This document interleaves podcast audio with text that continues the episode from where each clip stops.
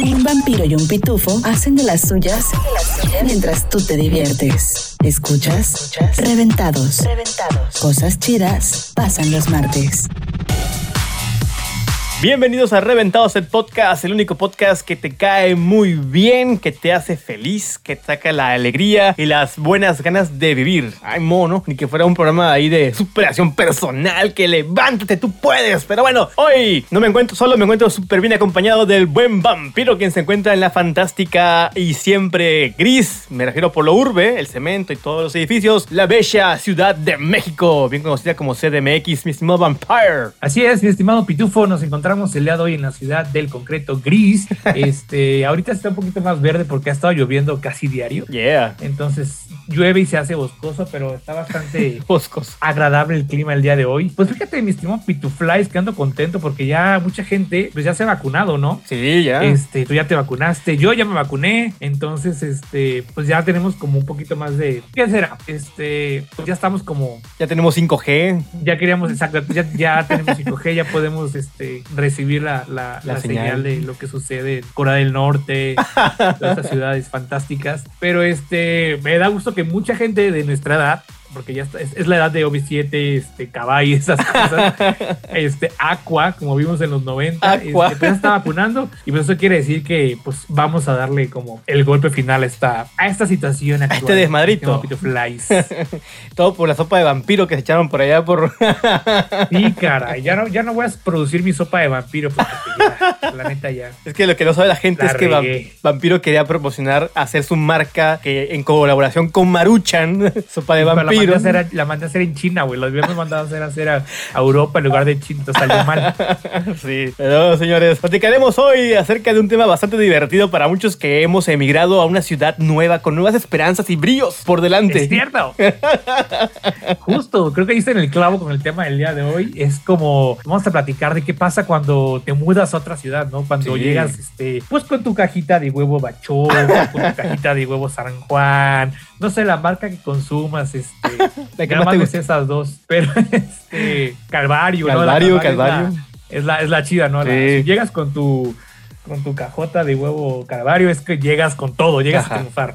Si no, no llegas, ¿no? Entonces vamos a hablar de las inclemencias y todo lo que sucede cuando llegas a un punto nuevo, ¿no? Sí. En este programa que titulamos nada más por decir algo foráneos contra capitalinos, ¿no? Pero realmente es alguien que se muda de un lugar a otro, si te mudas de una ciudad a otra ciudad, o si tú vives en un pueblito y te mudas a una ciudad, es un cambio cultural gigante, ¿no? Nunca es este, digo, un cambio siempre es, eh, eh, pues, difícil a veces. Ujú. Pero cuando te mudas de una ciudad, tienes que aprender a moverte en la ciudad, a aprenderte a ser uno con la ciudad. Sí. Es súper complicado, pero ya después que te adaptas, pues está, está padre, ¿no? Porque llegas a conquistar Cancún, Ajá. llegas a conquistar la CDMX, llegas a conquistar, pues donde quiera que tú te hayas mudado. Pero pues siempre hay este, aventuras, cosas muy cagadas que nos llegan a pasar. Y pues vamos a escuchar un poquito, ¿no? Acerca de este fenómeno que se llama migración. Toda idea y concepto, parte desde un punto. El monólogo. El ser humano siempre ha deseado ir más allá de sus límites, de sus fronteras. Se ha propuesto explorar el fondo marino o incluso escalar el Himalaya. En pocas palabras, siempre se ha puesto retos, salir de la zona de confort o encontrar nuevos rumbos sociales. Con esto nos referimos a volar, a dejar el nido, emigrar a una nueva ciudad sin importar los retos u obstáculos que puedan aparecer. Ser el foráneo, el forastero, perderte en calles o avenidas es siempre un reto si has vivido en una ciudad nueva. No importa si llevaste cajita de huevos San Juan o una maleta de diseñador. Siempre serás el nuevo en la ciudad, el estafable, el vulnerable y el albureable. Reventados el podcast presenta Crónicas Foráneas. ¿Y tú? ¿Dónde estás ahora y a dónde quieres ir después? Reventados. Y pues bueno, ya escuchamos de qué se trata el tema del día de hoy. Pitufo, platícame cuáles han sido las experiencias eh, pues más cotidianas que te pasaron o que han pasado cuando alguien se cambia de lugar. En este caso, tú que te transportaste hasta la fabulosa, eh, paradisiaca ciudad de Cancún. Simón, Cancún. una de las cosas que, que más te gustan, por así, o que más nos representa cuando acabamos de llegar, estamos como que eh, a la incógnita de qué pueda pasar mañana, a dónde iremos, nos perderemos en la calle o en la colonia, no encontraremos esa dirección. Me pasó muchas veces que no encontraba ciertas direcciones. ¿Por qué? Yo me perdí una vez, así llegué, me fui a buscar trabajo. Tú perdido has estado siempre, güey. perdidas, perdidas, perdidas. Más perdida que nunca.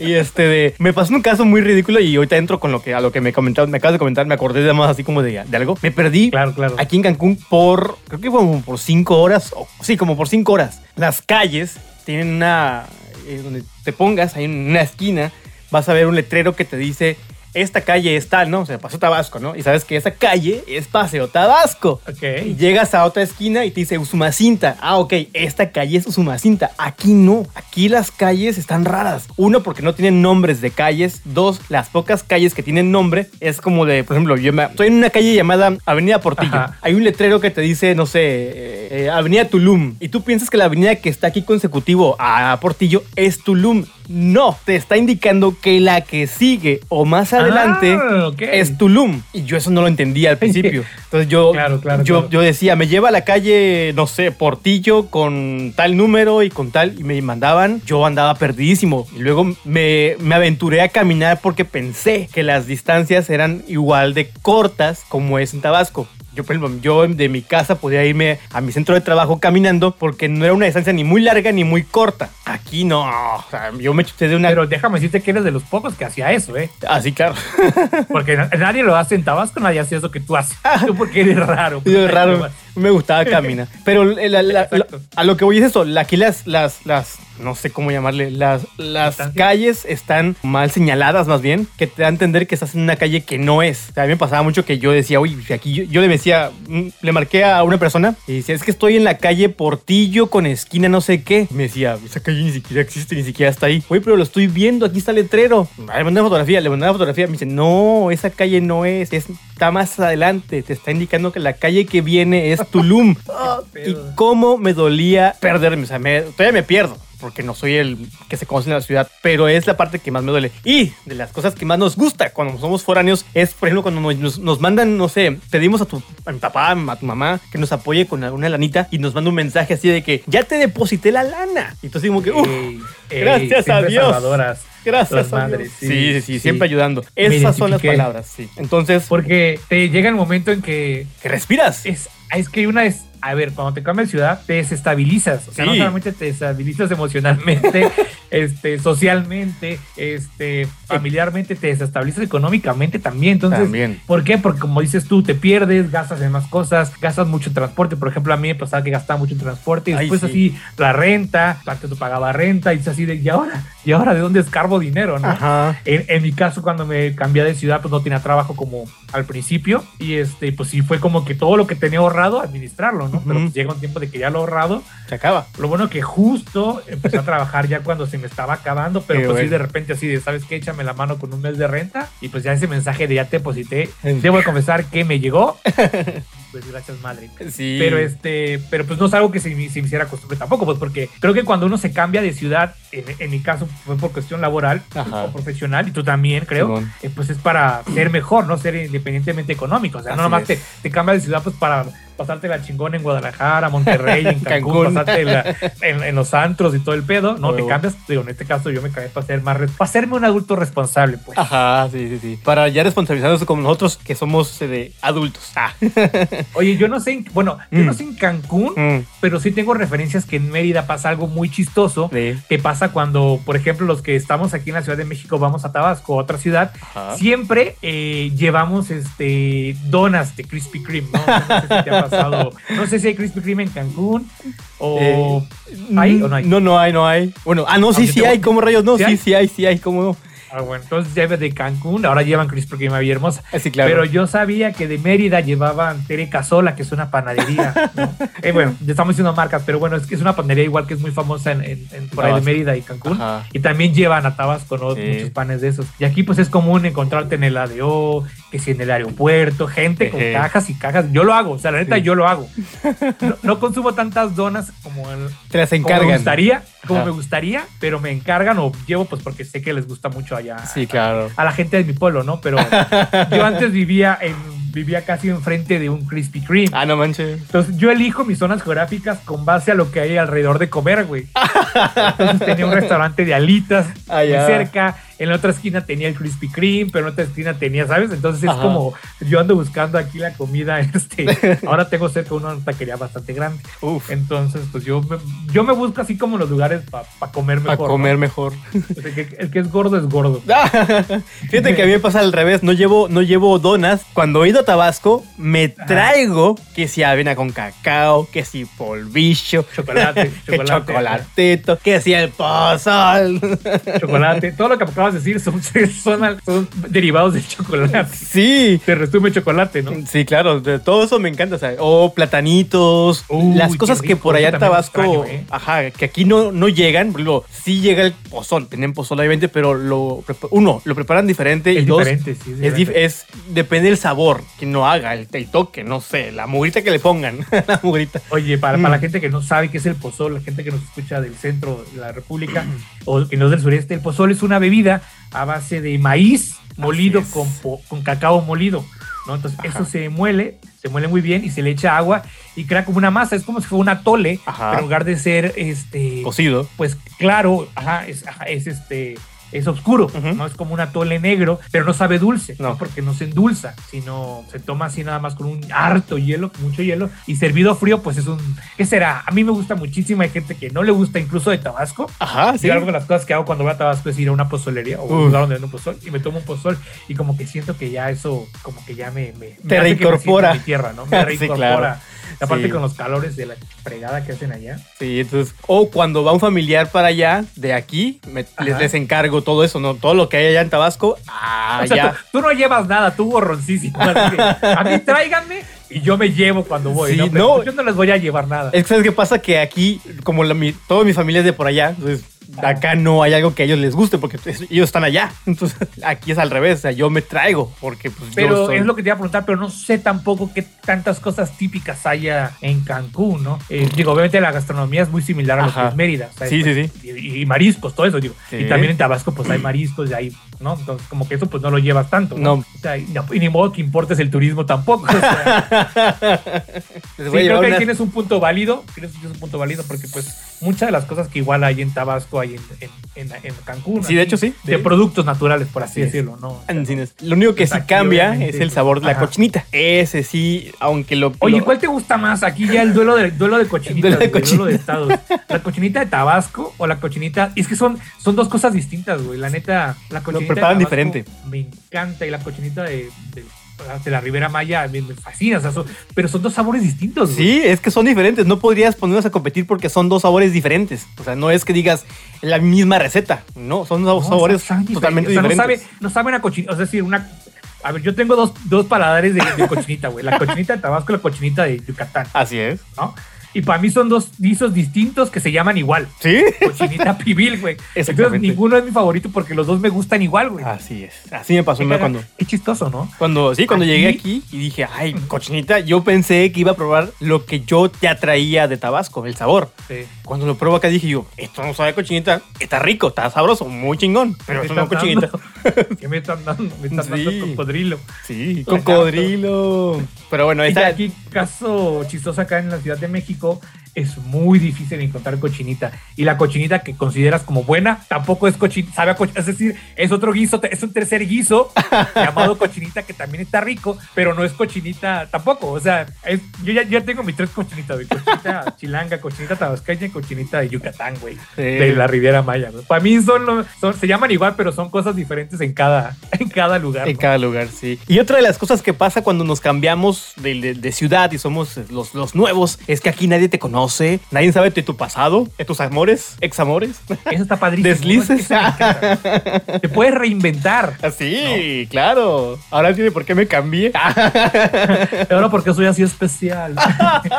Tengo cuerpo de sirena. Ay, sí. Eso es lo chido de, de cambiarte, que pues eres nuevo. Eres el nuevo de la ciudad, nadie te conoce y puedes, pues, como dices tú, reivindicarte, eh, revolucionarte.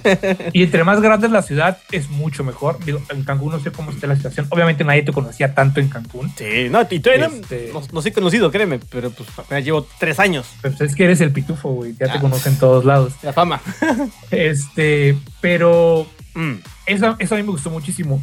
Digo, no es que me haya reinventado, o sea, ya soy otra persona. distinta, güey. Te puedes reinventar eh, en la forma de que, pues, ¿cómo puede ser, güey? Este, De la cómo yo, por te ejemplo, era, desenvolviendo. era un poco más inhibido, tal vez. Lo vivía en Tabasco, ahora pues soy un poquito más desenvuelto, ¿no? No soy, tan, no soy tan penoso, no soy tan tímido, vaya. ¿no? O sea, digo, tampoco es una cosa exageradísima que vaya desnudo en la calle, ¿verdad? Pero también la ciudad te... ¿Cómo a, lo a mí lo que me gusta aquí de la ciudad es que es un poquito más abierta, este de las ideas, ¿sabes? No, no está como cuando vives en un pueblo o vives en un estado más chiquito. Al principio sí me daba un poquito de desconfianza, todavía como que, de, de- como que desenvolverme un poquito, como que, no sé, me daba un poquito de desconfianza también en la ciudad, porque viene de una ciudad, que digo, Tabasco es la ciudad más tranquila del mundo, pero cuando recién llegué, lo primero que empecé a ver, y creo que fue, me, me, me, me sugestioné más, fue buscar en el periódico, este, de, pues, cómo estaba la ciudad, ¿no? O sea, cuáles eran las colonias eh, complicadas, más feas o así, para evitarlas, porque yo, como dije hace rato, yo camino mucho, me gustaba caminar mucho, digo, aquí que no, Entiendo perfectamente. Sí, Aquí no camino porque están muy lejos las ciudades. Ya, ya no camino. Creo que por eso subí de peso. Y este de. totalmente. Sí, entonces, sí, una vez me llegué a meter en una calle que yo desconocía totalmente. Y andaba yo, que con bien vestidito, hasta con un. Con, con- Así de, no sé si en esta calle pueda asaltar gente.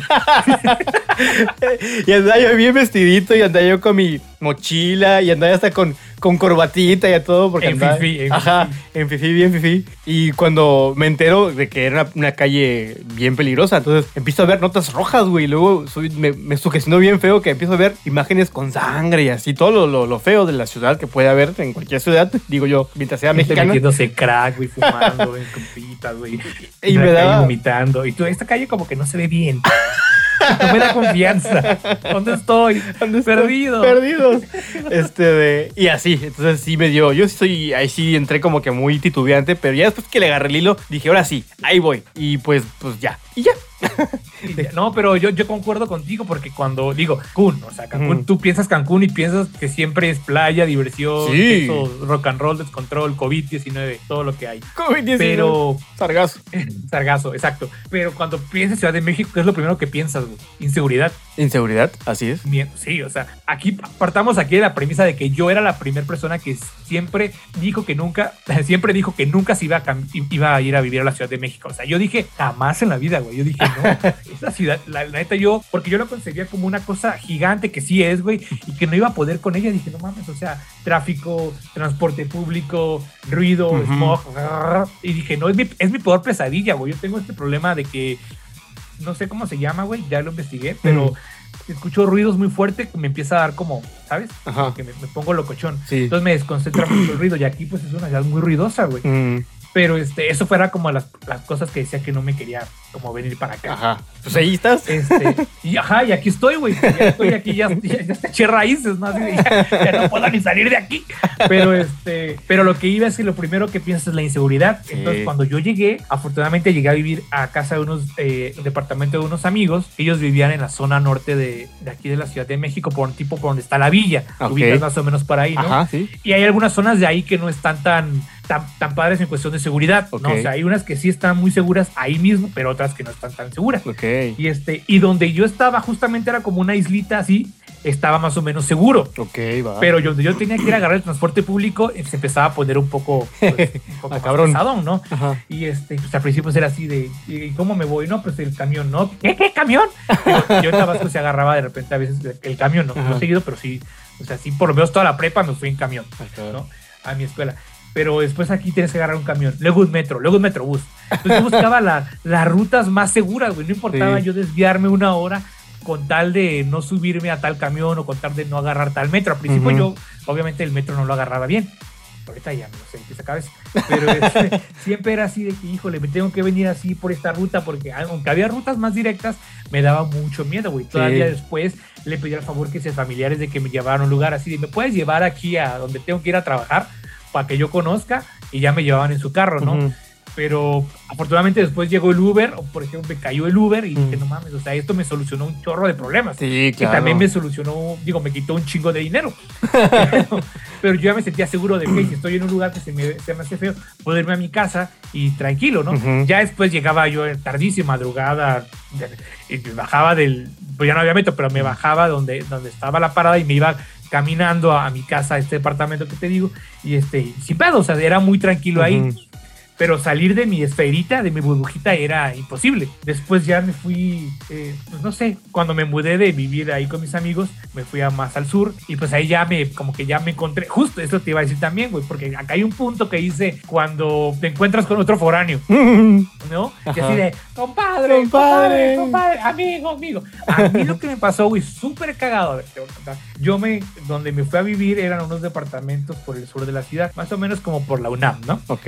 Y este, y voy caminando un día y escucho que gritan mi nombre. Dice mi novio, ¿qué? Volteo a ver así de, ¿qué? ¿Quién te habla? ¿Quién me conoce aquí? Aquí nadie me conoce. Aquí nadie me conoce. Oh, cielos, es otro foráneo. ¿Cómo estás, amigo foráneo? Y la persona que me habló era un amigo de la secundaria que yo tenía muchísimo tiempo desde la secundaria que no Mm. veía. No. Por azares del destino nos dejamos de ver en secundaria. Y coincidiste pum, ahí. Coincidí ahí y dije, ¿qué pedo? Y bueno, obviamente se, se reactivó la amistad que había ahí. Y pues después ah, incluso se, se volvió mi roomie, o sea, nos volvimos roomies, estamos juntos. Y pues ya con, con este amigo, pues era que me enseñaba un poco más la ciudad porque él ya llevaba rato. Ok. Entonces fue así de que por, se juntaron los foráneos, ¿no? Era así como que no, güey. O sea, te estás, te estás cagando, te estás tardando una hora en llegar cuando te puedes tardar 20 minutos. Ajá. Así, ah. y, él, y él me quitó el miedo, realmente él y la persona con la que vivía, que era mi primo, Ok. que también lleva toda la vida viviendo aquí ya. También él es de Tabasco, pero cuando se vino a estudiar a la universidad, pues, este, pues ya aprendió, ¿no? Entonces, claro. Pues ellos dos como que me decían así de, no, güey, tienes que hacer esto, tienes que hacer otro. Ya después ya me fui yo solito, güey. Ok. Pero sí me dio unas perdidas, güey. Sí. Ya me, me alargué muchísimo, pero es, que estas cosas pasan, ¿no? Sí, sí, sí, digo, volviendo al tema de los perdidos, ¿no? Yo cuando, cuando llegué aquí también, eh, aquí, este, de la- una, una vez una combi, me subí una combi que no sé a dónde me llevó. O sea, yo me subí y por no saber bien qué parada era, y le dije al señor, al señor de la combi, oiga, disculpe, cuando lleguemos a esta zona me puede decir, me puede decir si estoy ya aquí para que me baje. El güey se le olvidó, el güey se le olvidó, se siguió derecho. El güey, Yo- sí, obviamente se le iba a olvidar, güey. Ajá, pero pasa, pasa algo. confiado, ¿no? Pasa algo, ajá, pasa algo muy común que aquí a los choferes les comentas, por lo mismo de que es muy turístico, sí te hacen caso. Sí te, me tocó muchísimos Ah, así choferes que sí. Pero ese güey, ese güey iba en su pedo y se le olvidó. Y terminamos, quién sabe en qué parte de la ciudad que yo ya no ubicaba. Y yo me quedé así, güey, no sé dónde estoy y no sé qué combi voy a agarrar para regresarme, por lo menos a la zona donde yo quiero estar cerca. Y ahí fue donde me perdí. claro. Ahí fue donde me perdí como por todo el día, güey. No supe qué pedo. No mames. Cinco horas es perdido, que de verdad. Y mi, sea, este, y me, me, me- perdón, marcaban por teléfono que Daniel, ¿dónde estás? Estamos preocupados por ti. Pues es que no sé dónde está, te digo. Ahí es donde decía, es que aquí la calle me dice esta, pero no entiendo la, la- la- la nomenclatura de la ciudad, no la entiendo todavía. Y batallé un chorro, ¿verdad? batallé un chorro. Y me no dolió. tienes el alma. tanto tiempo, ¿no? ¿Cuánto tiempo llevas? Tres años. Yo una vez lo que hice, digo, yo desconocía completamente todo, todo. Yo lo que me volví también muy chingón, güey. Tengo que decir así. Porque yo en Tabasco no me sé las calles de Tabasco, güey. No me las sé. ¿No? Me sé la calle de mi casa y la calle principal. Ah, ok. La calle principal de todo Tabasco, en todo Villahermosa, Tabasco. la capital. Ajá, y ya, güey. Y aquí, pues sí me tuve que aprender todos los nombres de las calles, todo lo alrededor, todo, todo, todo, todo. Porque si no, me perdía. Ajá, sí. Pero aquí en las calles están bien nombradas o numeradas, o sea, con- Ay, no, no, no, como en. Cancún que te dicen una cosa que no son, ¿no? Sí, aquí, aquí, es- aquí, aquí, aquí lo leen como este de manzana 57, lote 13, super manzana, no sé qué mamada. No sé. Esas, en- esas- esas no son direcciones. Ajá, no son nada direcciones, de verdad, no son nada en, mi ubicables. pueblo, en mi pueblo no hay de esas cosas. No, allá sí, allá Pero dices, perdón, allá dices, no, No, sé, Ruiz Cortines, Copazo Tabasco. Ya ubicas que es una esquina. Donde se ponen las amigas. No, no. Ajá. Pero bueno, Y este. Sí, sí, dime, dime, dime. aquí pues eh, así, así el pedo con los perdidos, ¿no? Yo, yo- Perdidos, perdidos. Ya se me iba a decir. Pero bueno, ¿qué otra, ¿qué otra tenemos? Porque hay muchísimas. Ah, ok, cuando mezclamos, cuando por querer ahorrar dinero, mezclamos o hacemos comidas extrañas. Por ejemplo, no sé, lo típico, te compras una maruchan, un refresco, Maruchan, güey. o te compras un paquete de vikingos que trae, no sé, ya hice el comercial, dos vikingos por veintitantos pesos, ¿no? Y ya. O haces un sándwich de maruchan con vikingo. Mezclas menús para poder ahorrar lo más posible, por así Sí, llamarle. O, o compras pan. O sea, yo lo que Ajá. hacía aquí era compraba pan y ese pan lo combinaba con otro pan o con queso y Uf. ya hacía una torta Ajá, de queso. una tortita de queso. O, o luego, por ejemplo, en el metro habían pizzas de 15 pesos la rebanada y en rebanadas grandes. Uf, qué rico. In- insalubres, no sabemos de qué están hechas, pero no, ya no está muy buena. Pero con eso ya tenías para. Yo comía una vez al día, o sea, comía en la mañana, Así un es. desayuno ligero, y en la tarde que salía a trabajar me comía una, una rebanada de pizza, y es lo que comía todos los días por, por un tiempo. Me pasé como una rebanada de pizza grande, güey. Ya con eso tenía, güey. Es que al principio tienes que escarga- escarbarle, ¿no? Sí, sí, sí, como sin, sin duda. Tienes que buscar la forma de cómo eh, ahorrarle, pues ya dijiste, ¿no? Otra de las cuestiones que nos pasa cuando estamos fuera de casa es que cuando estamos en nuestra ciudad, ya sea una canción, un dicho, algo muy típico o característico de la región, nos llega a aburrir. Pero cuando también estamos fuera y por casualidad escuchamos una canción que nos recuerda a nuestro pueblo, nos sentimos como que, ah, muy orgullosos y la queremos cantar con todo. Nos sentimos muy, muy de nuestra tierra. La llegamos a extrañar. Sí, sí, a mí me pasa aquí donde estamos viviendo. Una vez a la semana se pone una marimba a tocar. Ah, sí. Y marimba, enseguida yo me pongo en modo folclórico, me pongo en modo, ¿cómo se llama? Algarabía. Ajá. Y me pongo a cantar este, todas las canciones tabasqueñas. Ver, sí. de repente sí te tocan una o dos, ¿no? Ponen, obviamente la bamba, que sea así Veracruz, pero también te ponen una, se saben por lo menos una de Tabasco. Sí, sí. Entonces doy fe que, que- que aquí en la, a la semana pasa una, una marimba y tocan este, canciones de mi tierra. de mi tierra. No sé cómo busqué una canción de, de, de Tabasco aquí en el YouTube, haciendo un trabajo, yo creo. Y no me acuerdo qué spot estaba haciendo, ¿no? Creo que llegué a una canción, me fui con otra. Canciones que yo ya en Tabasco nunca pongo, pero aquí las escuché como 15 mil veces. Me pasó, me pasó. Es como te, de te que- confieso. Es que estamos, estamos, estamos haciendo, con, ¿cómo se llama? Ajá. Conexión aquí. Igual yo ponía mi playlist de Spotify de canciones tabasqueñas. Así, ya me pasó. Por lo menos una vez al año lo, lo pongo. Lo pongo. no sé. Oye, ¿qué, qué pasa cuando, Ah. por ejemplo, estás en Cancún y vas a Tabasco? ¿Qué, qué, qué sientes, güey? ¿Te sientes, sientes, ¿Te sientes diferente o todavía estás muy engarzado a tu, a tu otro hogar? No, ya no, ya no, ya, ya, ya mi casa, ya, ya, ya, mi, mi casa de aquí, de aquí, de donde estoy viviendo, ya la siento como mi casa. Exacto, Sí, sí, sí, exacto. sí, ¿no? Y luego estás, yo por ejemplo, luego estoy en Tabasco, llevo más de dos semanas y de, ya me quiero regresar.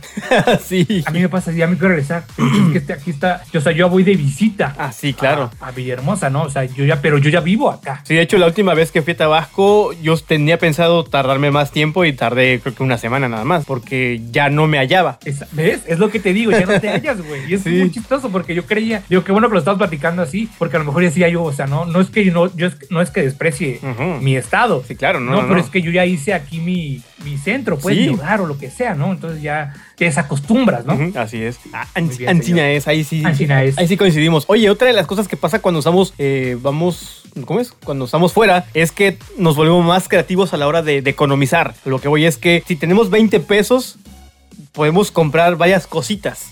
Que si el atún en oferta, que si el jamón más barato, que si, El no atún sé. de ahorrarlo.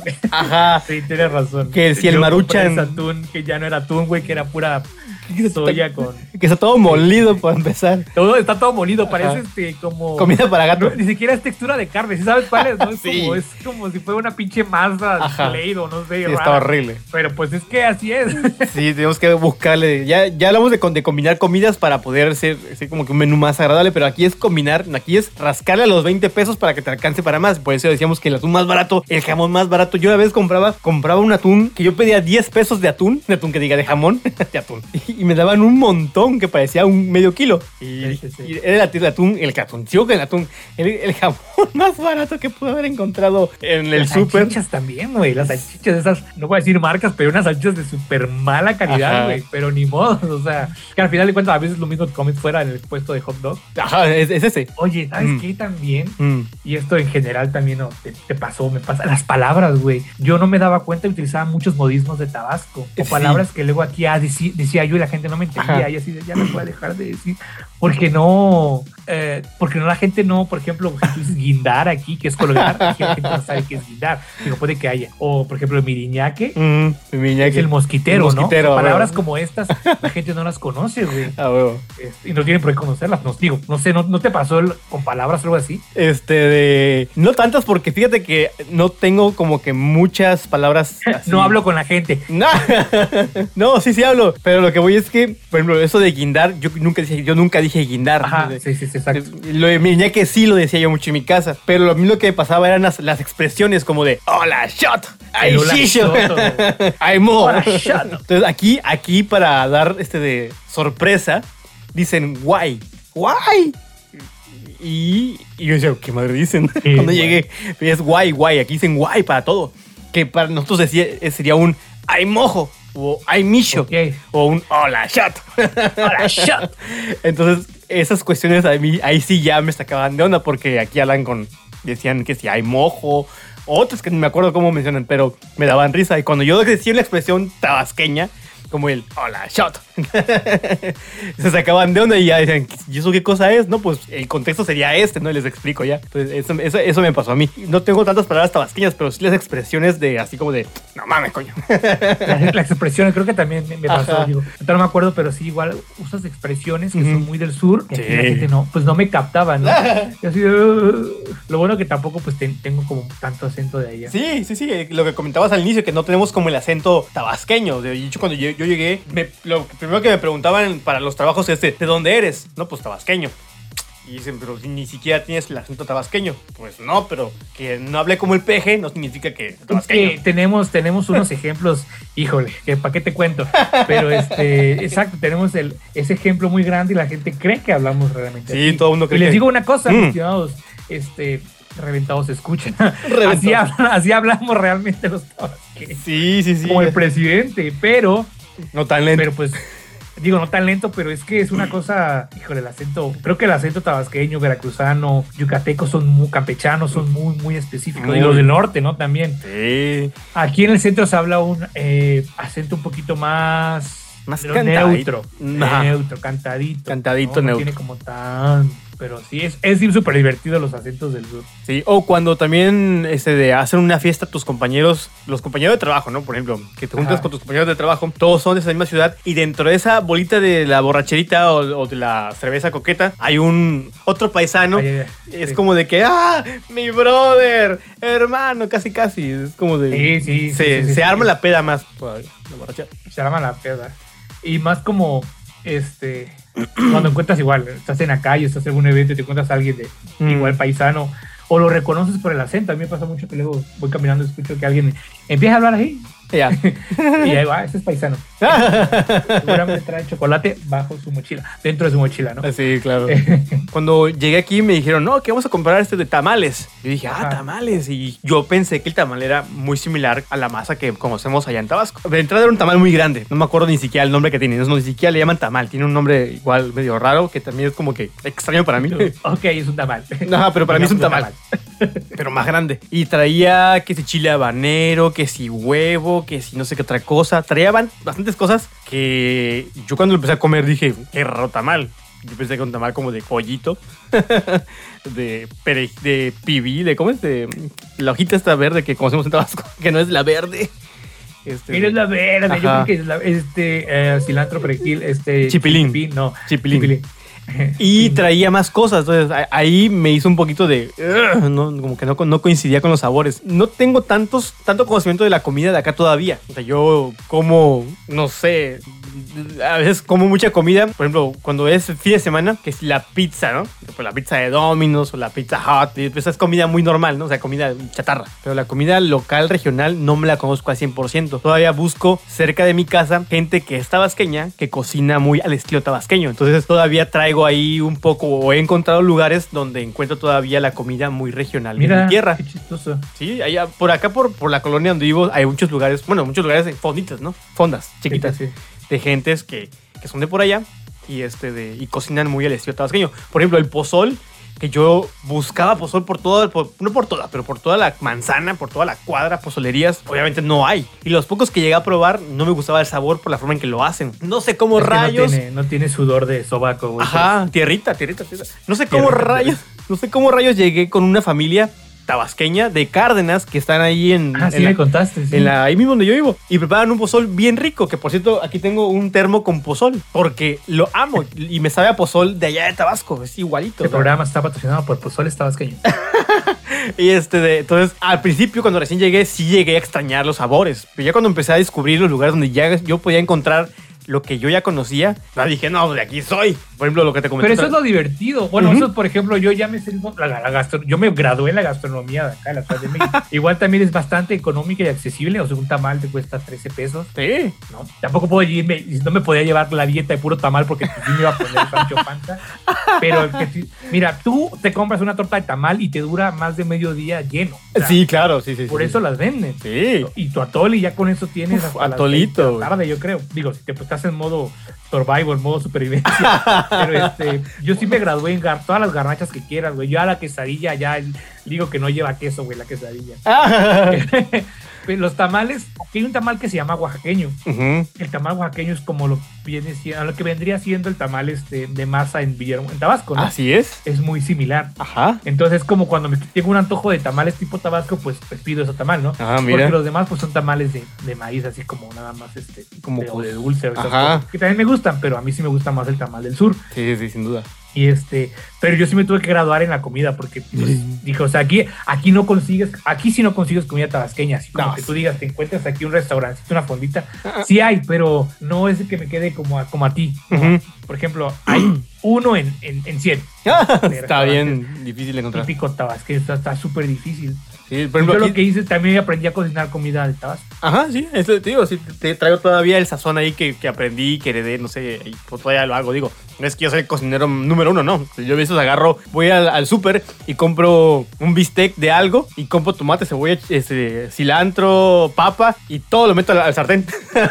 Y ahí lo voy cocinando y, y queda sabroso y me queda rico, entonces ya sé que ese, ese platillo no sé cómo se llama, pero me, me quedó bueno y, Ah, y lo hago. y así pasa, entonces es muy, muy, muy loco. Oye, qué situaciones que cuando eres este Mm. foráneo, este, pues también están súper chistosas, ¿no? Este, cuando invitas a comer a tus amigos a tu casa y pues nada más le das de comer exactamente lo, lo- la, la invención, la invención que te acabas de, de crear en ese momento, ¿no? Sí, sí, sacas ahí platillos este de hacia a la carta casi casi. Sí, muy o sabes que también Mm. es como súper de foráneo, Mm. este, cuando estás en la oficina y este, pues que está muy cagado porque si foráneo que se respeta, los viernes lleva su maleta a todos lados. Y esto Ah. es muy común aquí, por ejemplo, Sí, que la gente que, que vive en, en Morelos o en Cuernavaca así es. eh, hace eso. Hay mucha gente que trabaja aquí, pero vive en Puebla o en, o en Cuernavaca. Así Y es. siempre llevan su maleta. Y yo cuando me iba a mi rancho, cuando me iba a Tabasco, siempre me llevaba mi maleta para irme después del, del trabajo. O sea, era- esto es ley, o sea, esto es ley, ley provinciano. Sí. Aquí pasa igual. Aquí la gente, no sé, yo digo que igual porque la gente, mucha gente, hay gente que, que- que es de Mérida. Entonces, este, hay días en los que hay días en los que ya sé, como vivo cerca de la carretera que me lleva a Mérida, el tráfico está más denso los fines de semana. Que digo, güey, no parecía lunes. Entonces la gente, mucha gente se, se regresa a, a Mérida. Y como está cerquita, pues obviamente en tres horas llegas a Mérida. Obviamente mucha gente se va. Y me ha tocado verlo. Me ha me ha tocado ver gente que, que trae maletas los viernes. Y sí, tienes toda la razón. Digo, yo si igual pudiera, me fuera a Mérida todos los viernes, sábado y me regreso el domingo en la tarde, en la noche. Como está cerquita, digo, te haces tres horitas. Entonces llegas acá súper bien. ¿A qué horas está esta medida de, de, de Cancún? Eh, a tres horas. Tres horas y media. Ok, ok. Bueno, creo, que, creo- creo que a tres horas nada más. Es que depende de cómo vayas, porque yo cuando he ido, me he ido en, en camioncito de ADO y hacemos tres horas. Pero Sí. tengo entendido que si te vas en coche particular, todavía no me aviento ahí en, en- en par- en particular porque, pues, como, obviamente no conozco cómo está la carretera, no me aviento, me da desconfianza, pero ya lo quiero hacer. Nos regresamos el domingo en la tarde, en la noche, Míralo. en la madrugada y llegamos bien. Bueno, pues son algunos de como de las cosas que viven o vivimos cuando salimos de nuestro pueblo y nos vamos a otra ciudad, sea la ciudad que sea. Y ahorita vamos a entrar, este, mi estimado Pitufo, pues a contarnos esas anécdotas más locochonas, ¿no? Así Porque es. realmente tenemos algunas anécdotas pues súper bizarras de las cosas que nos pasan cuando te pierdes en otra ciudad que no es tu ciudad. En nuestra ciudad. Vamos de aquí para allá. Vamos de aquí para allá conociendo tu opinión. Esto es El Sondeo. El Sondeo. Bueno, pues yo habiendo vivido en varias ciudades, mm, creo que uno de los, de los shocks culturales más grandes que he tenido es sobre los horarios de la comida. Las comidas, por, aquí, por ejemplo, aquí en Madrid, eh, son más o menos un súper tarde, es a las 3 de la tarde. Eh, y dura hasta las 4 y media, por ahí. A las 4 y media las cocinas están cerradas. Es algo que, que me llama la atención, por ejemplo, que las cocinas cierren. Algo que lo- los mexicanos creo que no estamos acostumbrados porque siempre hay como una taquería o algún lugar, pero, pero aquí en España la mayoría de los lugares cierran eh, para tomar esta tan típica siesta o descanso y luego vuelven a abrir. Entonces los desayunos son como muy, muy cortos. Las comidas tienes que comer en ese horario porque si no, mm, te tienes que esperar hasta la cena, que es bastante tarde. Por ahí de las 9, 10 empiezan a cenar. Eh, he de decir que habiendo vivido en otras ciudades como Los Ángeles esto es completamente distinto, ya que allá empezaban a desayunar, a, a- a- comer a las once y media o a las 12. Entonces, los cambios de horario al comer creo que ha sido mi, mi show cultural más grande. Uno, uno de ellos. Mi shock cultural más grande fue cuando recién llegué, como un mes después, cumplí años, y cuando me cantaron las mañanitas en el salón, todos empezaron a cantar una canción que no conocía. y ahí me di cuenta que en Mérida, bueno, en Yucatán, eh, cantan una canción diferente en los cumpleaños a las mañanitas. Y el segundo más grande fue cuando fui a una fiesta de infantil y empezaron a agarrar la piñata a puñetazos en lugar de usar un palo. Y hasta ahora no lo entiendo. Raro y, y a la vez que triste es que o sea, respeten los pasos peatonales. O sea, cuando llegué eh, como para cruzar, si había un paso peatonal, todavía como que me quedaba esperando a que me dieran paso, pero en realidad cuando hay un paso peatonal los carros se paran para que tú pases. Entonces eso era como, wow, los, paros, los carros se paran para que yo pase y no tengo que correr. Vamos de aquí para allá. Vamos de aquí para allá conociendo tu opinión. Esto es El Sondeo. El Sondeo. Es momento de echar toda la carne al asador y sentarnos en la mesa que más aplauda. La mesa que más aplauda. Pues ahí está el sondeo de Reventados a toda la gente que da su opinión acerca del tema. Muchísimas gracias. Si ustedes quieren opinar eh, acerca de cualquier tema que platiquemos en podcast tras podcast, recuerden siempre dejarnos ahí sus mensajes eh, grabados en nota de voz en el Instagram. Y de verdad ahí nos vamos a poner así como que a ver cuál podría ser el más chido opinando y pues lo metemos a la, a la conversación. Otra de las cosas que te pasan cuando andamos fuera, pues miramos una ciudad más grande, por lo regular siempre, y no me dejarás mentirte, mentir, es que le tomamos fotografías a edificios altos, bonitos, que nos impactan y nos dicen, güey, no mames, está muy alto. Yo vengo de lugares donde no hay lugares tan altos. Lo más alto para mí es la torre de Pemex en Paso Tabasco. Que ni siquiera es alta, y ni siquiera está alto. Pero pues allá ves un chorro de hoteles y cosas gigantes. A mí, en, en Cancún, no en los hoteles, me imagino Ajá. que sí, este. Pues es que aparte tú llegaste como al, al, al ¿qué te gusta? Al Beverly Hills, pero Al Beverly Hills. Bora Bora de, de- de- Al de Bora Bora. México, ¿no? Al Miami. la- al Miami, ¿no? O sea, llegaste, acontecen cosas importantes, ¿no? Sí, sin duda. Este, muchas de las cosas que pasan en, en México en general, en la República, parten, parten desde aquí. Sí. Y una de las anécdotas que tengo es que obviamente, pues dije, pues obviamente aquí están las empresas más chingonas del mundo, tienen sede aquí en la Ciudad de Así México, es. ¿no? Tienen Entonces, sede. esta, esta historia que te voy a contar, yo todavía bien provinciano con mi cajita de huevo, este, pues dije, a ver, ¿dónde quieres trabajar, vampiro? A ti que te gusta la computación, pero las artes, pero el diseño, pero lo sabes, es efectos especiales, pues vamos a tirarle como a un tipo Google, Microsoft, no sé, algo como que a ver si me, Apple, a ver si les late, ¿no? Ajá. Y ya agarré este, agarré mi camioncito y mis metros porque la zona donde se encuentra la- los esos corporativos es Santa Fe. Ah, mira. Santa Fe es otra, Santa Fe es una mini ciudad dentro de la ciudad, güey. Y eso es lo que, te- lo que quiero rescatar de esa historia, güey. Ujú. Entonces, cuando fui a Santa Fe a, a buscar cuestiones de trabajo, pues primero me fui en un camión y después del camión, pero tomé un metro y después tomé un camión para que me llevara a la ciudad. Entonces, porque Ok. tenía una entrevista de trabajo en una empresa, empresa chiquita que hacía publicidad, ¿no? Ok. pero estaba también en Santa Fe. Entonces dije, ah, va, pues voy a, voy a llegar y no sé qué. Y como llego, investigué cómo llegar.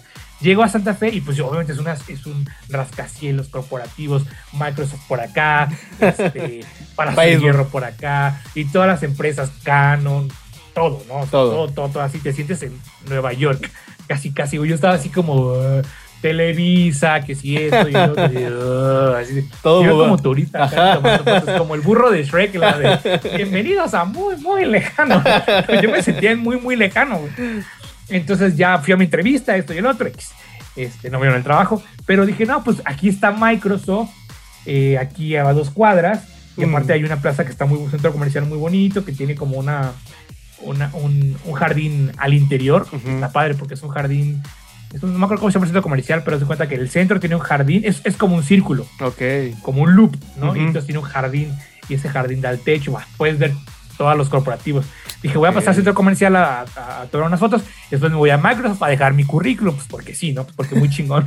Entonces llego yo con mi, llego yo a Microsoft, me abren las puertas, así, puertas eléctricas, puertas ya sabes, güey. Veo allá al final recepción, las, las recepcionistas y este logo de Microsoft. Y yo llevaba mi carpetita con mi currículum y mi portafolio este, pues en, en mi engargolado. Así, este, pues un engargolado bonito que mandé una papelería, un Home Depot. todo eso. Y llegó, señorita, este, ¿dónde puedo dejar mi currículum? Así de, ¿dónde dejo mi currículum? La cara de la señorita fue así de, no, pues es que tienes que subirlo a- en la página, en línea, o sea, en la página de trabajo, de, de bolsa de trabajo de Microsoft. Y yo, ah, o sea, no lo puedo dejar aquí, o sea, no lo puedo dejar yo aquí. Y usted se lo mande a recursos humanos. Ay, ay. No mames, o sea, fue así de la cara de el oso de mi vida, güey. yo, dije, yo hice mi currículum, dije, pues este currículum va a ser como para empresas top, ¿no? Top, top. Yo puedo. Y este, y luego, bueno, aparte, digo, afortunadamente iba yo vestido presentable, Ajá. pero tampoco en fachas, y ya salí con la cara que se me cae de vergüenza, güey, con, con los recepcionistas de Microsoft. Dije, ya aquí ya me vetaron, güey, ya bloqueado, güey. Ya reconocimiento facial, y ya cuando yo vi un correo de, de Microsoft, ya, este güey no por, por menso. y este salgo Ajá. y este y voy y ahora cómo me regreso Ajá. o sea sabía regresar sabía irme pero no sabía regresarme güey Y yo, puta madre, cómo me regreso o sea no quería pagar un taxi porque en esa época todavía yo no agarraba Ubers no sabía que existían y los taxis aquí son carísimos Sí. son carísimos y son muy tranzas si no sabes cómo pues, si, si no sabes cómo, cómo dirigirte al taxi no se dan cuenta que no eres Que no eres de ahí. y este, entonces tampoco sabía, entonces agarro y voy a un puesto de comida de chicles que hay ahí. Ah, también en, en Santa Fe no hay puestos como de garnachas, así es, es muy poco, güey. Entonces tampoco si quería yo comerme algo no podía, güey, tenía que ir a un centro comercial a comer. y este, era como un puesto de periódicos, de revistas, y le digo al señor, oiga señor, ¿cómo, cómo, cómo le puedo hacer para regresar al, al, al DF, la Ciudad de México? El señor se me queda viendo así como, ¿qué? Sí, o sea, ¿cómo llego a la Ciudad de México? güey? Así, su cara de no me entendía. O sea, sí es que, o sea, es que quiero ir a Tacubaya, que es la estación del metro. Ah, o sea, quieres Ah, ir al metro. Ah, pues te agarras aquí en la estación Televisa, tomas un camión y ya te bajas. Y yo, yo pendejo no sabía que Santa Fe es Ciudad de México todavía, Ujú. güey. Es DF. Pero es que pasas de, de una zona a otra zona y el cambio es completamente distinto. Diferente, Cuando vas sí. a Santa Fe, empiezas a ver como bosquecito, empiezas a ver naturaleza de repente una parte, eh, llegas a un pueblo que es el pueblo de Santa Fe y después llegas como a la parte corporativa. Entonces, para mí ya estaba yo como en tres estados o tres municipios lejos, güey. Aparte que no me hice 20 minutos, me hice una hora y pico en llegar. Ah, mira. Entonces, para mí, esa distancia de Villahermosa, irme a una hora y media, es llegar a otro estado. Otro estado, Es sí. llegar a otro municipio. Entonces, yo, en mi ignorancia, provinciano, con mi bolsa de, con mi cajita de huevo, pues yo dije, ¿cómo, pues, ¿cómo llego al DF otra vez? Porque estoy bien perdido acá en su municipio, ciudad, este, Santa Fe, ¿no? En su Entonces ya pues ahí aprendí que, y ahí fue donde aprendí a ver en los mapas y decir, no, güey, o sea, en la Ciudad de México es enorme, Sí. es enorme, es infinita, puedo decirlo así, ¿no? Es una de las anécdotas que me han pasado, aparte de otras. ¿Tú cuál, cuál, cuál tienes? Cuando yo llegué acá a Cancún, digo, sigue siendo como cualquier lu- lugar del sur todavía. Todavía están lugares muy dispersos. No hay como que una zona eh, exclusiva de corporativos. Como la zona hotelera son todas las zonas, pues la, la- lo dicen una hotelera, este de ahí es fácil de llegar y ya llegas y encuentras trabajo de lo que sea. Pero si quieres meterte, no sé, a televisión, a radio, a prensa o a lo que sea, si tienes que todavía que recorrerte la, la gran ciudad que todavía que todavía es. Y ves la diferencia entre una y otra. Digo, aquí es como meterme ya a ver las, los detalles de la ciudad, ¿no? La zona turística está más cuidada que la zona que todo el resto de Cancún. Lo primero que, que, que pensé o que sentí cuando entré a la zona turística de Cancún, dije, güey, esto parece un Miami, porque todo ya está en inglés. Que si, No que si drug and drug stores, eh, ya sabes, una farmacia, ¿no? Que Sí, si sí, sí. groceries, este, de que si no sé qué Ah, creí que era donde estaba tu dealer y vendía. que si, que si liquors y no sé qué cosa, pues licores y así. Entonces ya hay muchas cosas que son en inglés y corre mucho el dólar. A mí no me han pagado en dólares, pero yo sí veía que el taxi lo pagaban en dólar. En el Oxxo Wow. lo pagan en dólar. Igual en pesos, sí, pero, pero, pero ves más correr el dólar en la zona, toda la zona turística. Y en Sí. todo Cancún, todo Cancún aceptas dólares. Cuando, me, va- cuando el, el primer día que estuve en Cancún y, llegué, y fue así como que, güey, tengo que comprar desodorante o cosas así. Fui a un Walmart y el Walmart estaba atascado de gente extranjera. Y me sorprendió porque yo veía mucho, mucho, mucho estadounidense, mucho canadiense y todos pagando con dólares. O sea, yo me sentía que estaba, que no estaba yo en, en México. Pues mi dinero también vale, pique. Como, como un Benito Juárez. que vale como un dólar, ¿no?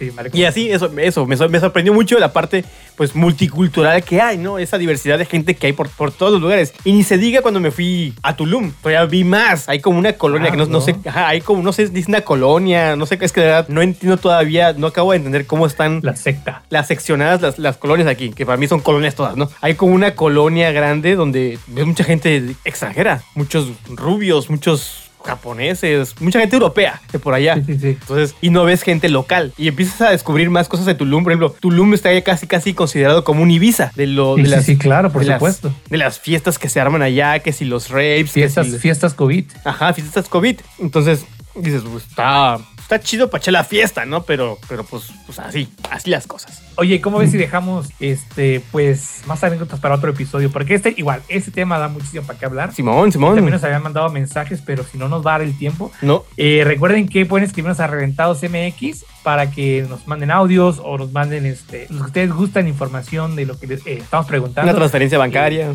Una transferencia bancaria. También te les dejamos la tarjeta este, de Bancoppel del Pitufo. De para Pero este, siempre es bueno este tipo de cambios. Sí. Eh, si, por ejemplo, amigo, amiga, amigo, amiga que nos estás escuchando, eh, tienes la intención o tienes las ganas de cambiarte de un lugar por algo mejor, hazlo. Puede ser como dice el pitufo, que la primera no te va a funcionar, pero puede que te funcione a la otra. La. Yo, por ejemplo, les pongo el ejemplo aquí súper rápido.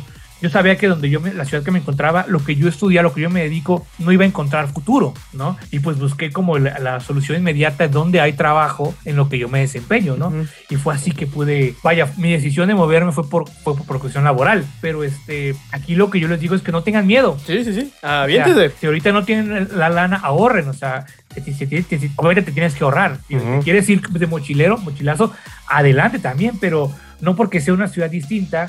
Digo, es mucho más fácil cuando es tu mismo idioma que si te fueras a otro país, Sí, sin duda. ¿no? Sí, sin A duda. menos que te vayas a la zona hotelera de Cancún. Pero este, si tú tienes la duda de cambiarte o, o buscar algo mejor en otro lugar, hazlo.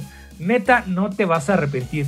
Vas a aprender un chorro de cosas que no sabías este, puede que también te vaya mal al principio, pero son bachecitos, o sea, después te va a ir chingón. Digo, obviamente te va a ir mejor que en el lugar en el que estás ahorita. Sí, sin duda. Sin duda.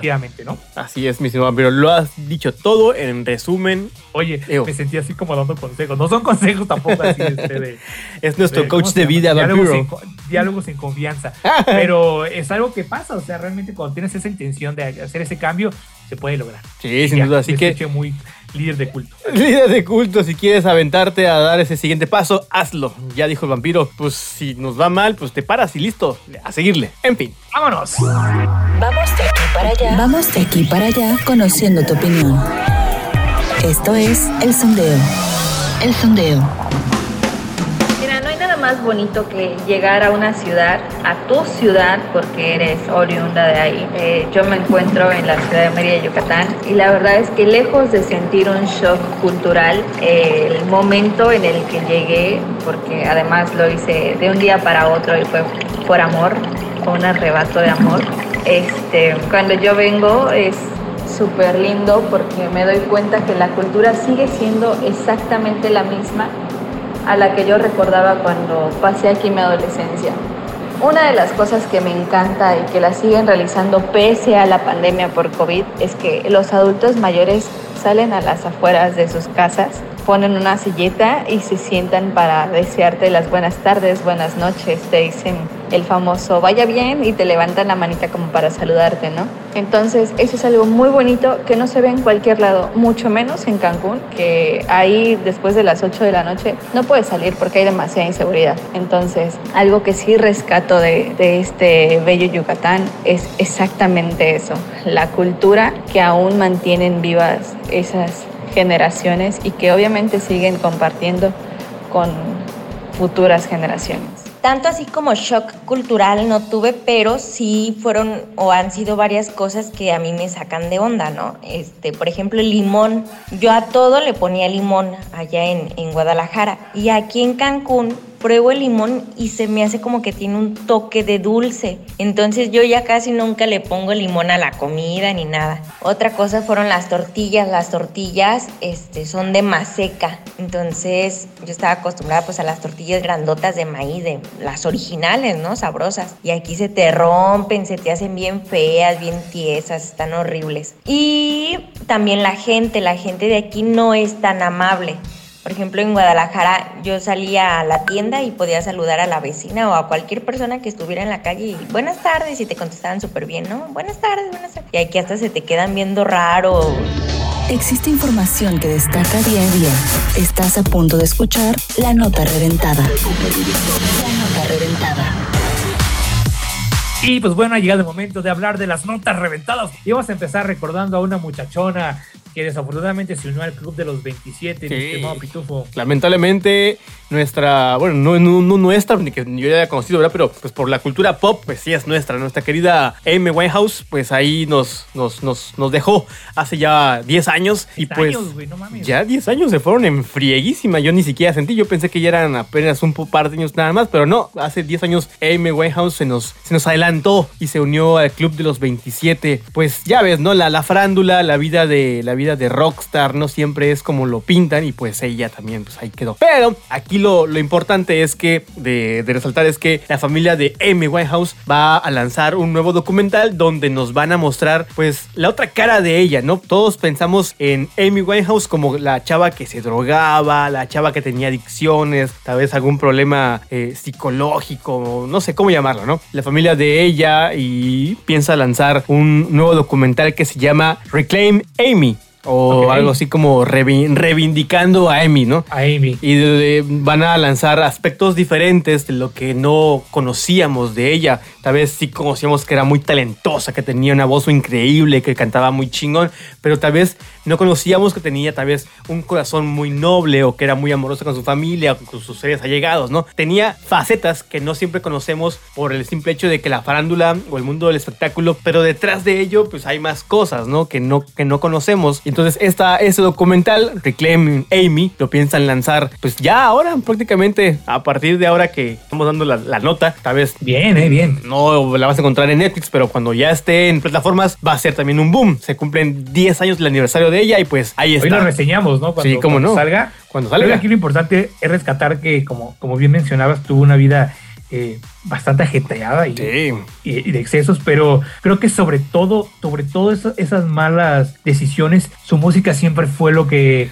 por lo que es distinguida. O sea, Sí, realmente claro. yo pienso en Amy Winehouse y pienso en su música, porque sí estaba muy, estaba muy chida, la neta. O sea, su estilo me, me encantaba. Entonces, Sí, claro. quiero pensar que este documental va a hablar precisamente de eso, o sea que no solamente pues eran drogas, era, era este lo que le pasó, ¿no? Sino Así es. Su música y todo eso que comentaste. Muy bien, ¿eh? Por ejemplo, Adelante, hay que ver cuando sale. Ajá, por ejemplo, supongamos que toca en el tema de que ella quería ser mamá en algún momento, ¿no? Esas cosas pues no, no estamos nosotros enterados. Ella quería ser mamá, tenía ese sueño de ser mamá, pero pues lamentablemente pues, pasó lo que pasó y no se le cumplió. Cosas así iremos viendo en este documental, cosas muy personales de su familia, muy personales de ella, que quizás nunca saldrían o a la luz pública, porque pues nos enfocamos nada más en lo que, en lo malo. Pero pues ahí está la nota de la señorita Amy Winehouse a esperar el documental para tener, tener una perspectiva mejorada o más amplia de lo que era su persona, sus, eh, sus habilidades vocales o su historia.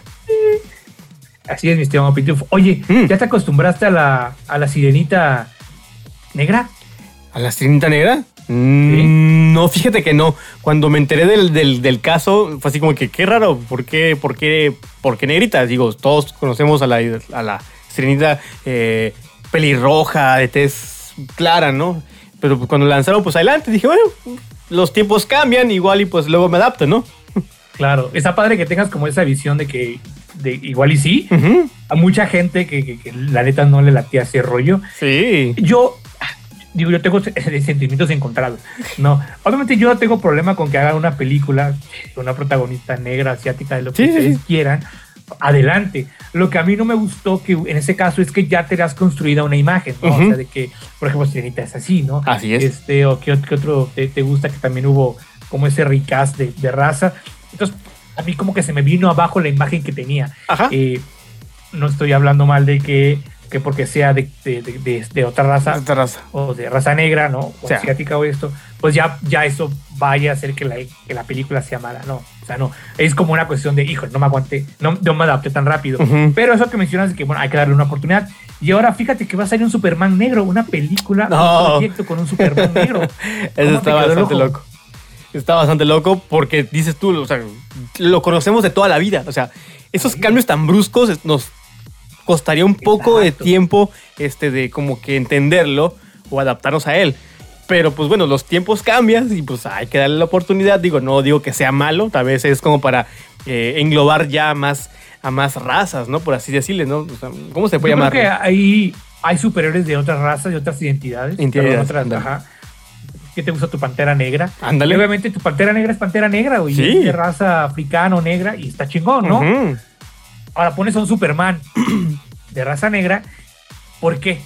Aquí vamos a partir de que la- la- la- el Superman que va a interpretar Michael B. Jordan, que sale en la película de. Space Jam, Ujú. que también él interpretó a, a la antorcha humana en la película Los Cuatro Fantásticos, la última que hicieron. Sí, así es. También hicieron un recast, porque te acuerdas que también Johnny Storm pues, era güero. Era güero. Y ya hicieron el. A esa película le fue absolutamente muy mal en el cine porque fue una porquería.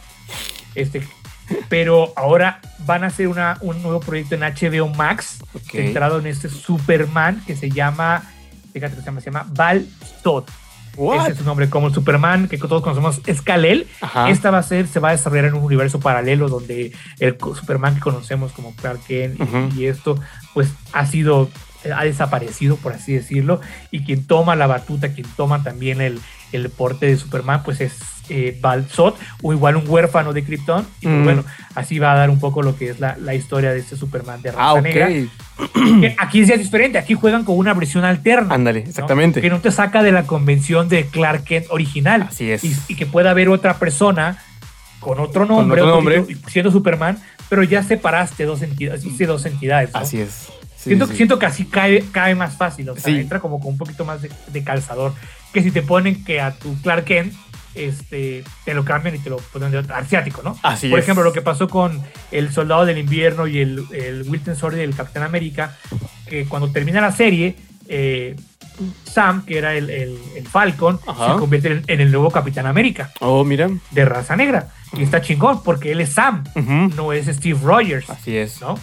Entonces, para mí está, está bien esa estrategia que hacen de que otra persona toma el manto, pero reconoces que es otra persona. Así es. Digo, a lo mejor está un poco arcaico mi pensamiento. No, de hecho es muy Como bueno. dices tú, la, la cuestión de la sirenita igual nos vamos a adaptar, que son cuentos con... Aparte, fue la primera película que te regalaron tu papá, que ya me acordé, Mi papá. Tú, tú traes la convención, este, traes la convención de la pelirroja, La ¿no? pelirroja, sí, sin Y es duda. que te esperabas a pelirroja. Y es que te, te- te piensas en las princesas que han salido, lo- eh, la Bella Durmiente, Alicia, y todas pues siguen siendo las originales, por así decirlo, ¿no? Sí, sí. Tenía Eh, que haber caído a una, a una, como a, una, a un cast diferente, pero pues yo creo que va a quedar bastante bien. Ya nos hicimos la idea La idea. de la sirenita, pero pues bueno, ahora habrá un Superman de raza negra, que interpretado por Michael B. Jordan, que ese cameo en Space Jam fue como lo que salvó la película para mí. Y pues vámonos con lo que sigue, mi estimado Vampire. ¡Vámonos! Disfruta el cine desde la perspectiva de reventados. Esto es, esto es La Séptima Palomita. Séptima Palomita. Y pues bueno, ya estamos en la sección bautizada como la sección del pitufo, la séptima palomita, pues porque sabemos que él es nuestro crítico del cine. Él se graduó de la Universidad de, de Coppel y siempre nos da la no recomendación y la recomendación del día. Pero el día de hoy creo que tenemos una doble recomendación, pitufo, algo así, me estás platicando. Así es, hoy traemos una doble recomendación y es porque uno, yo no sabía que la segunda parte ya estaba disponible porque en el 2014 salió una película llamada El Justiciero, la cual es una película que narra la vida del, del- de Robert McCall, un ¿Ya antiguo... hace justicia solo? Así es, eh. Eso fue, Sí, sí. Sí, también he sido justiciero Ya me ahogué. Sí, se hace justicia por su propia, por su propia mano. por su propia mano.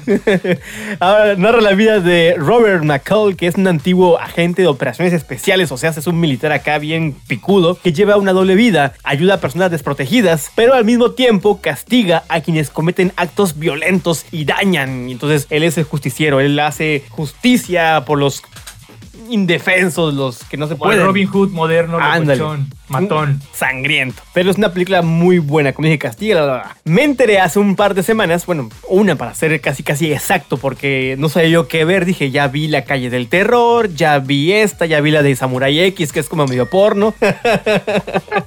y este, de que no es nada porno, por cierto, pero está muy buena la historia. Este, verdad es que es un poco dramática, pero volvemos a la parte de la de justiciero. Entonces buscaba yo en Netflix, no encontraba qué pedo. Buscaba yo en, en- en Amazon y dije yo, es justiciero. Que esa película no salió hace ya un par de años y yo me quedé esperando una segunda parte y nunca me enteré que la película sí tuvo una... Enteraste, Ni te enteraste. ni me enteré, güey, de verdad ni me enteré. No supe qué estaba yo haciendo en mi vida ese 2018 que salió Estabas, la estabas película. cambiando a Cancún, güey. No había tiempo de ver. Ajá, de hecho no, No tenía, tiempo de ver películas. no tenía ni siquiera Netflix todavía. Entonces, esa película se estrenó en el 2014, pero su secuela se estrenó en el 2014. Como dije, narra la vida de ese señor que es un matón acá chido, pero es una película tan muy bien hecha que juega con, con el con el drama, con la acción, con la violencia, de una manera bastante bonita. O sea, la ves y te entretiene. Hay unas escenas de tensión que de verdad la música ayuda para ponerte tenso, más lo que estás viendo y esperas como que ya sea el desenlace trágico y dices, güey, ¿qué va a pasar con el señor Matón? El señor Matón lo interpreta Denzel Washington, que tiene películas muy buenas como la de Hombre en Llamas, no me falla la memoria. Entonces, Sí. películas de ese Hombre, señor- hombre mayas, esa no es otra película, güey. Hombre en Llamas. Ah, ya, ya creí que era otra película Entonces, este, de entonces, ficheras. Sí, ¿no? no, de ficheras, no. Soy el hombre en maya. Bueno, hombre en maya también allá. de- No, hombre en llamas. Ah, ok. Este de, y este señor Denzel Washington tiene, es, es, que es sinónimo de buenas películas, ¿no? Entonces es muy recomendable, este de, está muy buena, te va a gustar y pues nada más. Oye, me, me suena un poco como a, a esta película con mi Keanu Reeves, Matrix, este, Wick, Wick, ¿cómo se llama? De Wick, se me fue el pedo. Este, Keanu Reeves, sí, este Reeves, de, pero las, que- las películas que ha sacado últimamente de Matón igual. de Matón, sí. John Wick, John Wick.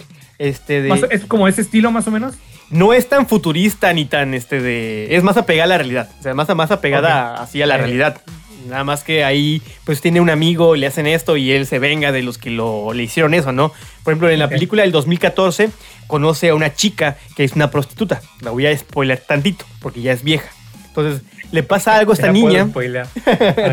no spoilearla. Entonces le pasa algo a esta niña y él llega este, de, al meollo del asunto de por qué le hicieron eso a esta chava. Entonces empieza a matar a diestra y siniestra a todos los que tuvieron Wow. que ver con esta masacre. Oye, es, le- es muy gráfica, se ve así la sangre y todo. es bastante gráfica, bastante Ah, gráfica. jalo, jalo. La vas a ver. De verdad, yo cuando la vi dije, güey, está bastante sangrienta, pero tiene también sus tintes de, de- de comedia, de humor, es, tiene drama también, pero muy poquito. O sea, tiene pizquitas de todo que hacen una, una, una comunión O sea, bien bonita. Una comunión Ajá. Bueno, preciosa, ¿eh? divina. Adivina. celestial. este, qué cosa más eh, hermosa, cariñosa. No, o sea, yo Oye, cuando, te juro que cuando la vi en el cine, hay una escena donde mata a, a alguien, pero la, la escena es de tensión, tan de tensión, que tú piensas, o se muere este güey o mata al malo.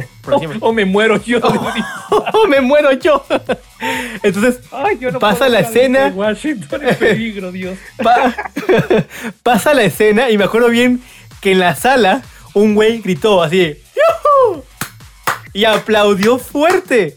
Estaba Bien tan realizado el amigo que grita. Ajá, estaba, todo, estaba madres. tan clavado en la película como yo, pero este güey sí aplaudió, así de que, güey, y hizo así fuerte, y era el único güey aplaudiendo, porque la escena le gustó, entonces el día que vi la película, la, la volví a ver, la del 2014, y me chuté la del 2018, caí en, en, ese, en ese recuerdo y dije, no mames, esa película tiene esa escena. llorando con la lagrimita aquí. Sí, güey. Entonces, es una película que vale la pena ver. Es, es de, de, de matones, pero él no es el matón malo, él es el matón bueno. O sea, aquí la lo padre es que él es el bueno. Y tiene siempre una- un mensaje ahí de, de tú puedes, ¿no? Porque tú puedes salir adelante, lo película que sea. hollywoodense. Ajá, está padre, está padre. Tienes que verla, güey. Se llama El Justiciero. Mándeme. Exacto, no, que, no- que nos repitieras el nombre de las películas. El Justiciero 1 y 2, nada más. Ahí se llama. Ok, parte 1, parte 2. Parte uno, parte es dos. que después de, espérame, es que después de Fear Street, la calle del terror, yo quedé este curado de sangre, de... salí, salí cansado de la parte 2, güey, salí así como estabas tú, Ajá. tenso, güey, así estaba yo en la parte 2, güey, quiero tomarme un break para. Salí. Y pues Digo, no se estaba está exagerando, pero este, si, si me vas a poner a ver otra película así de esa calidad de tensión, sangre y muerte, asesinos, me voy a tener que esperar a que se me pasen los efectos de la vacuna. pues está muy buena, digo, digo, no toda la película es así como que tras acción, acción tras acción, ¿no? No es tan rápida como la que comenté hace poquito que se llamaba la de la Diamantes en Bruto, que es como muy intensa. Esta es, tiene su ritmo, pero las escenas de acción están bien logradas. O sea, si te crees lo que está pasando. y pues eh, recomendación mía y espero que la vean porque a mí me encantó bien, ¿eh? y soy capaz de volver a ver hoy otra vez. Tráenos una no recomendación para la otra semana. Eh, Va, sí, sí tengo por ahí una que, que la de Samurai X es, Es de no ac- recomendación. Es no recomendación porque se me hace lenta, pero tiene efectos y fotografía bonita. Que dices, ok, se tomaron el, tiempo como para, para filmarla y, fotogra- y, y acomodar todos los elementos de producción, luz, eh, profundidad, como para que se vea bonita. Pero la, la, la historia para mí se me hizo un poquito lenta. Y pues ahí como que, para mí, para mí, igual y para alguien más, tal vez sí. Y es que venimos, a menos, a menos nuestra época, tal vez crecimos con Jackie Chan. Y las películas de Jackie Chan, sabes que son palomerísimas y ves acrobacias y coreografías de acción bien elaboradas. Que si ves a esta, no es que estén mal, pero como tiene más drama, que si el hijo, que si el papá, que si porque el otro, es como de que ah, puedo brincarme hasta la parte de, de la emoción porque ya me aburrí de ver Sí, tanto claro, la esto verdad. es lo que esperas. o sea, Ajá. y- sí, sí, sí. Ajá, entonces la película se llama. Ninja X, entonces sí está bien, o sea, pero pues, como que es tan X a veces que como que te llega a aburrir, entonces como de que... En X, este, entonces ahí está el, mi, mi re- no recomendación, digo, no la acabé de ver porque ya era muy Porque tarde. es tu no recomendación. pues, hermano. Ya me eché la no recomendación. todo, no la vean, la de Ninja X, sigue su madre, vámonos. Es Vámonos. vámonos con lo que sigue, coño, vámonos. Él es Juanito. Hola, Siempre porta con orgullo su gafete. le compré una mica especial para que nunca pierda su forma y mantenga ese olor a nuevo. Juanito es experto en economía. Si compro un pau pau de 3.50 y un cocho de 10 pesos, me sobra para unos chetos. Juanito sabe que el cliente es lo más importante. Pero al cliente no le importa Juanito. Mira, quédate con tu estúpido plan, ¿eh? Eh, Claro que sí. Tenga buen día y vuelva pronto. Si tú eres como Juanito, ¡felicidades! Eres un godín. Señor, es su turno. Adelante. Claro que sí, Juanito. Vengo a renovar mi plan. Reventados. Momento de despedirnos, se acabó. No, no me quiero ir. El bloque del día de hoy, lástima que terminó. Espero les guste este, este podcast y todos de verdad díganos qué les gusta, qué no les gusta. Háganos Sí, llegar sus, comentarios en el Instagram, que para eso está, coño. Coño, Miki, para eso está. Así Digo, es. Obviamente no podemos despedir al pitufo ni al vampiro porque firmamos un contrato de exclusividad con, eh, Con la marca. De Breloca y no se pueden correr. Nos van a tener que aguantar un poquito, ¿no es cierto? Este, sí, hombre, ahí escríbanos en, en- en el Instagram, próximamente en TikTok. Y este, ¿qué les está gustando? O- Y más, pueden sugerir temas igual. O sea, ¿no? Simón. Y aquí luego tenemos al pitufo pariendo chayotes buscando temas en internet. Pórtense bien, cuídense mucho. De este lado de la Riviera Maya, humildemente en Cancún. Eh, el vampiro decir, el pitufo. Y de aquel lado, De aquel lado, de este lado, se despide el vampiro deseándote que tengas la mejor semana de tu vida, no importa cuándo o dónde escuches esto. Adiós. La grabación se ha detenido. ¿Escuchaste? ¿Escuchaste? Reventados. Reventados.